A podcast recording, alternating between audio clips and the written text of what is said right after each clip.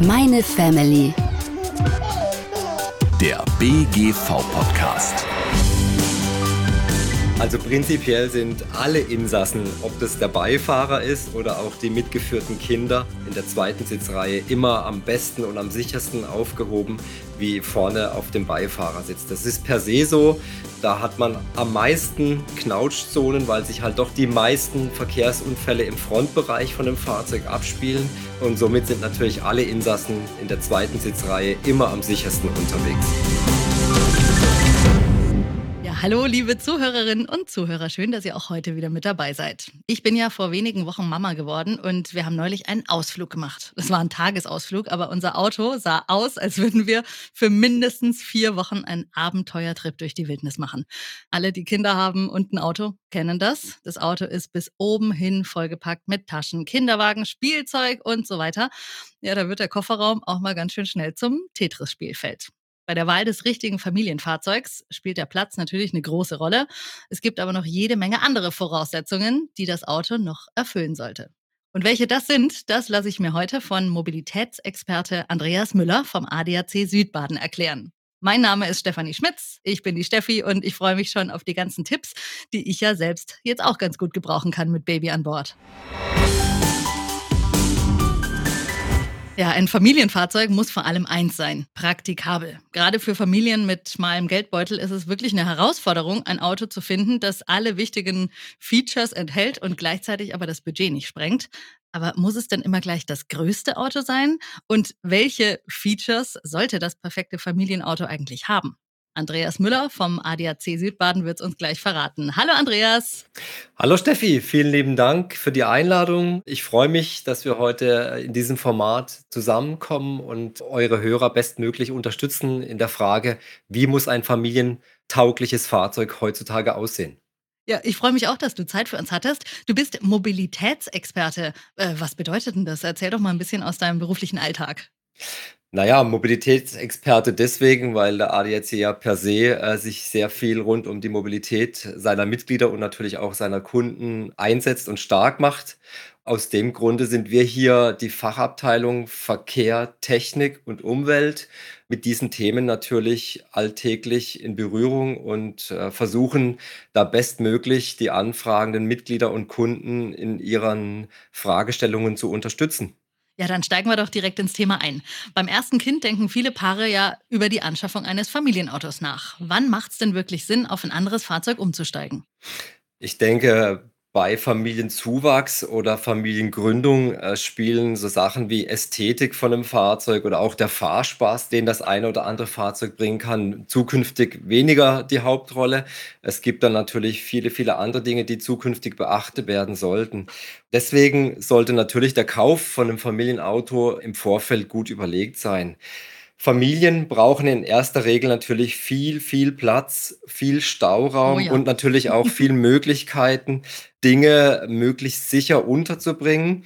Du hast gerade erzählt von deinem Wochenendausflug. Da hast du es nur, sage ich mal, für eine Zweitagestour erlebt, was da so alles mit muss, gerade wenn man äh, jung Eltern geworden ist. Darüber hinaus spielen natürlich auch so Sachen wie, wie Sicherheit von dem Fahrzeug, die Praktikabilität, der Komfort, den das Fahrzeug mir bieten kann, dann zukünftig eine viel, viel größere Rolle. Und das muss natürlich im Vorfeld beachtet werden. Und wenn das jetzt zur Verfügung stehende Fahrzeug, sage ich mal, hier in das Hintertreffen gerät, was Komfort angeht, was Praktikabilität angeht, dann ist es sicherlich an der Zeit, sich zu überlegen, Mensch, was für ein Fahrzeug sollten wir uns zukünftig anschaffen und wie soll das zukünftige Fahrzeug aussehen? Du hast jetzt sehr gut beschrieben, welche Ansprüche Familien an ein Fahrzeug haben, aber du hast mit keinem Wort gesagt, dass das besonders groß sein muss, dieses Auto. Viele Familien nutzen aber ja jetzt SUVs oder Vans oder Busse. Muss es denn immer gleich ein großes Auto sein?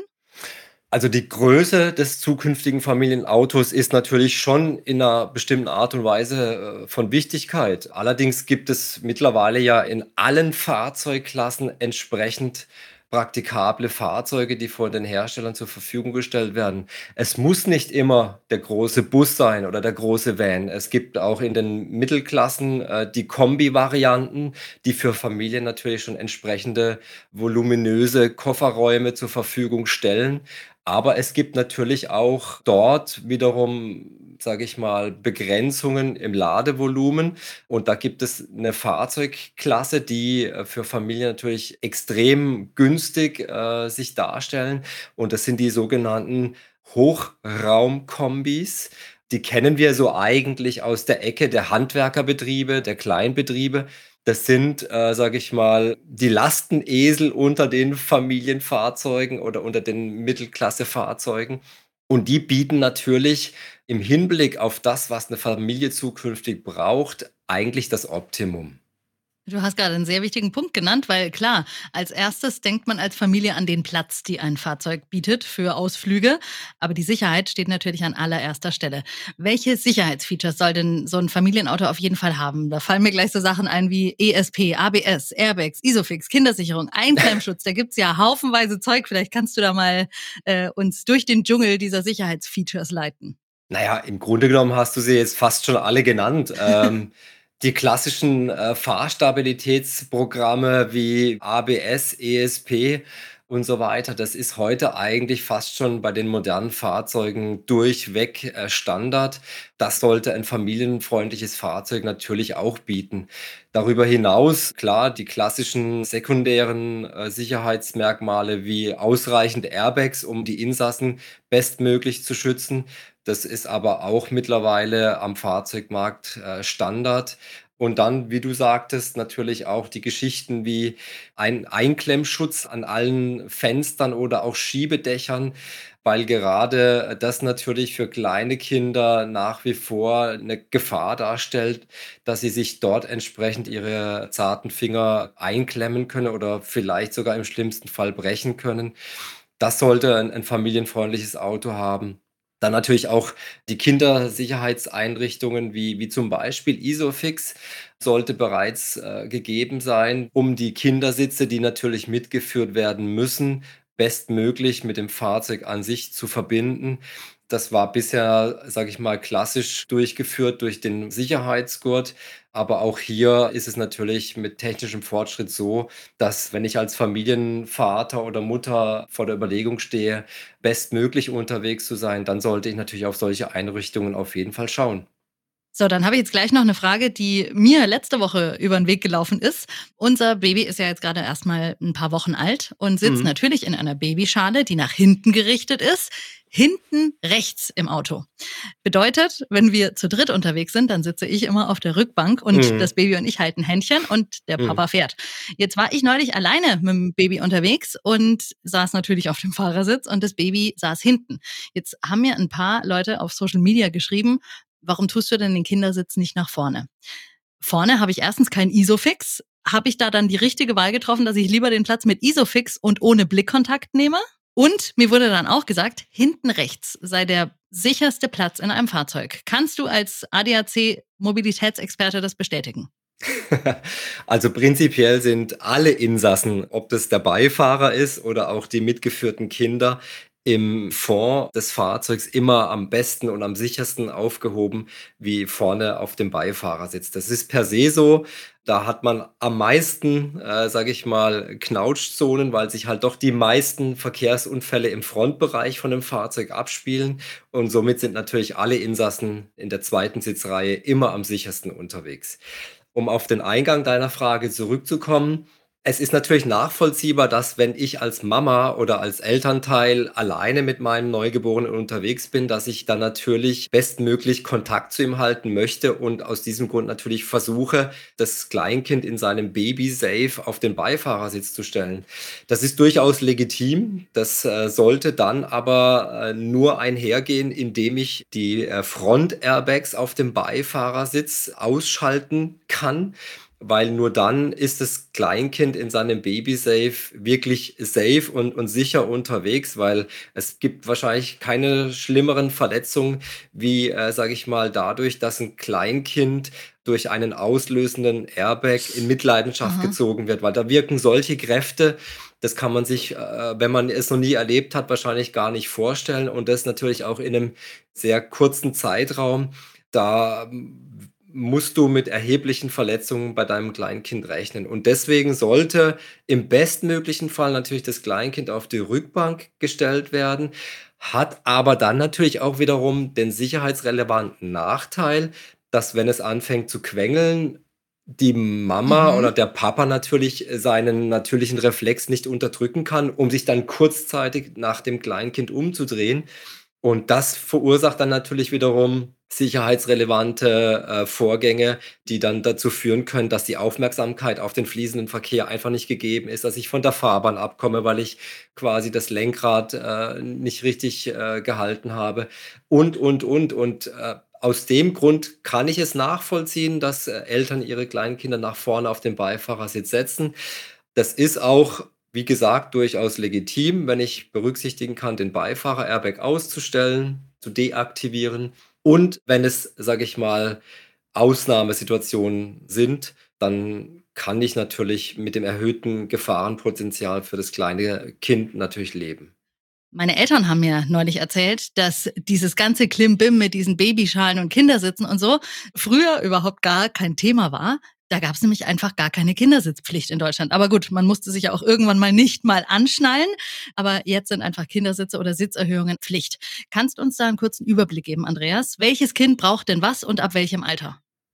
Ja gut, äh, letztendlich gibt der Gesetzgeber hier ganz klare Werte vor, die beachtet werden müssen. Jedes Kind muss im Fahrzeuginnern durch ein geeignetes Kinderrückhaltesystem gesichert werden bis zwölf Jahre und mindestens 1,50 Meter Größe.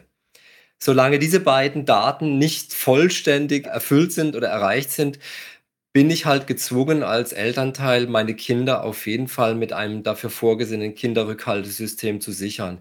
Und da gibt es ja letztendlich von den einschlägigen Herstellern von Neugeborenen bis Grundschule entsprechende Kindersitzangebote.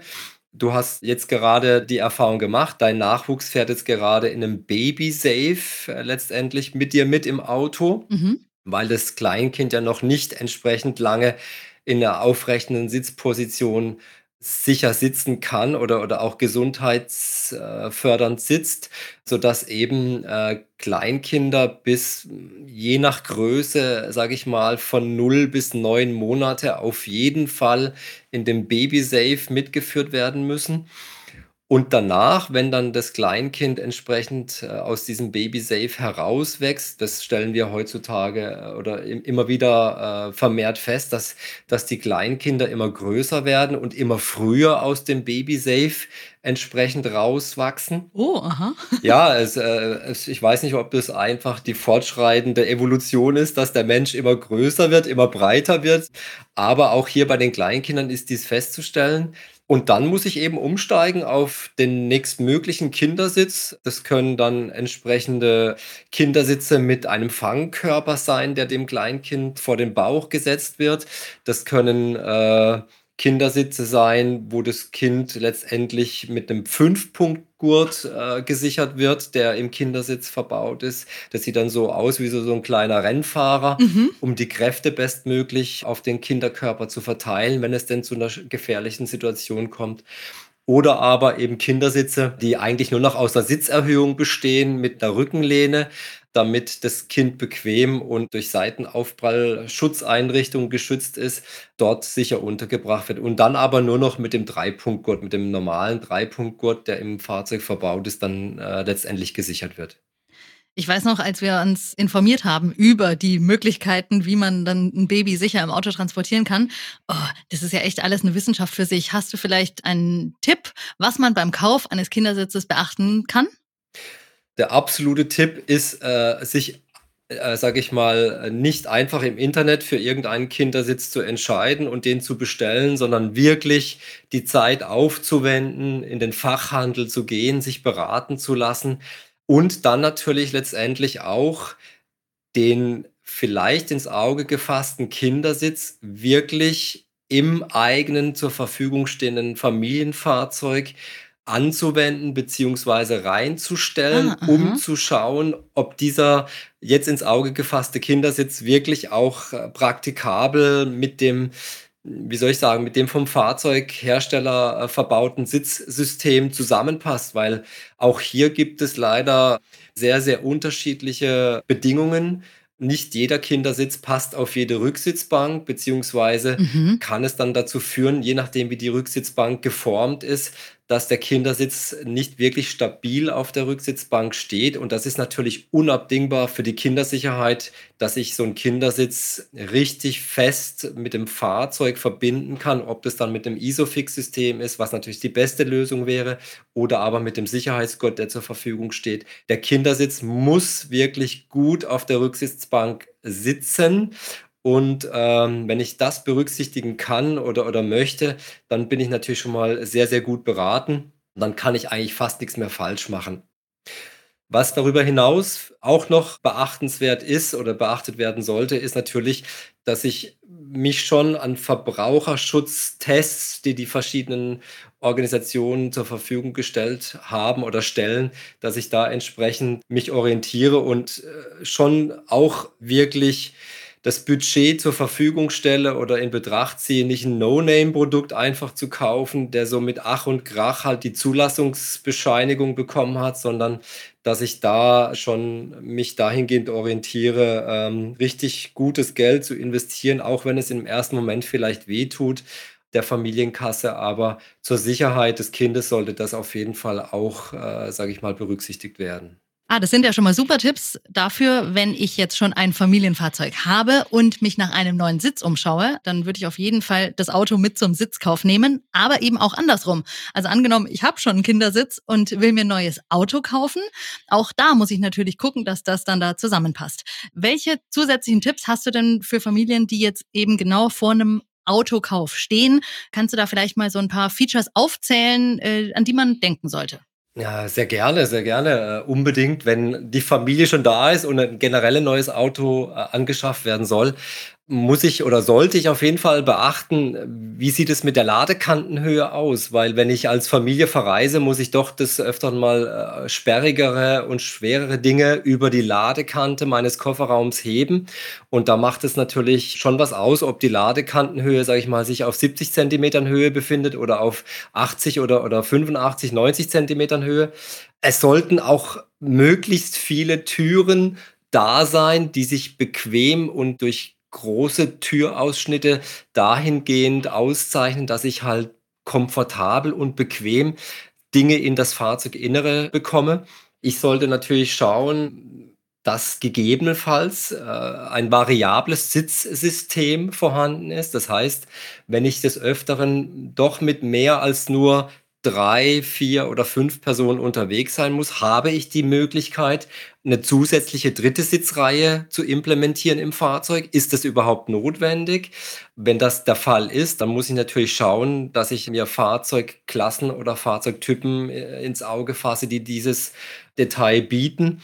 Und dann natürlich, sage ich mal, was für Familien auch unabdingbar ist, und das wirst du sicherlich, Steffi, die nächsten Monate auch vermehrt feststellen, ist, dass die verwendeten Materialien im Innenraum pflegeleicht ähm, zu reinigen mhm. sind, weil äh, sobald Kinder sich im Fahrzeug aufhalten, kommt es halt doch dazu, dass Kinder im Auto essen, sie trinken und des Öfteren geht dann halt auch mal was verloren.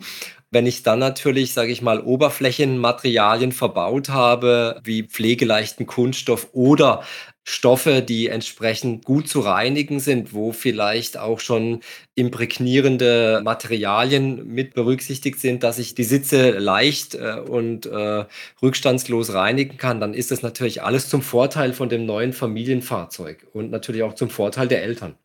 Ja, super. Da sind wirklich ein paar Sachen dabei, an die man vielleicht akut so gar nicht denkt, wenn man ähm, vor der Entscheidung steht, welches Auto man jetzt für die Familie anschafft. Also da hast du uns auf jeden Fall hilfreiche Tipps mitgegeben.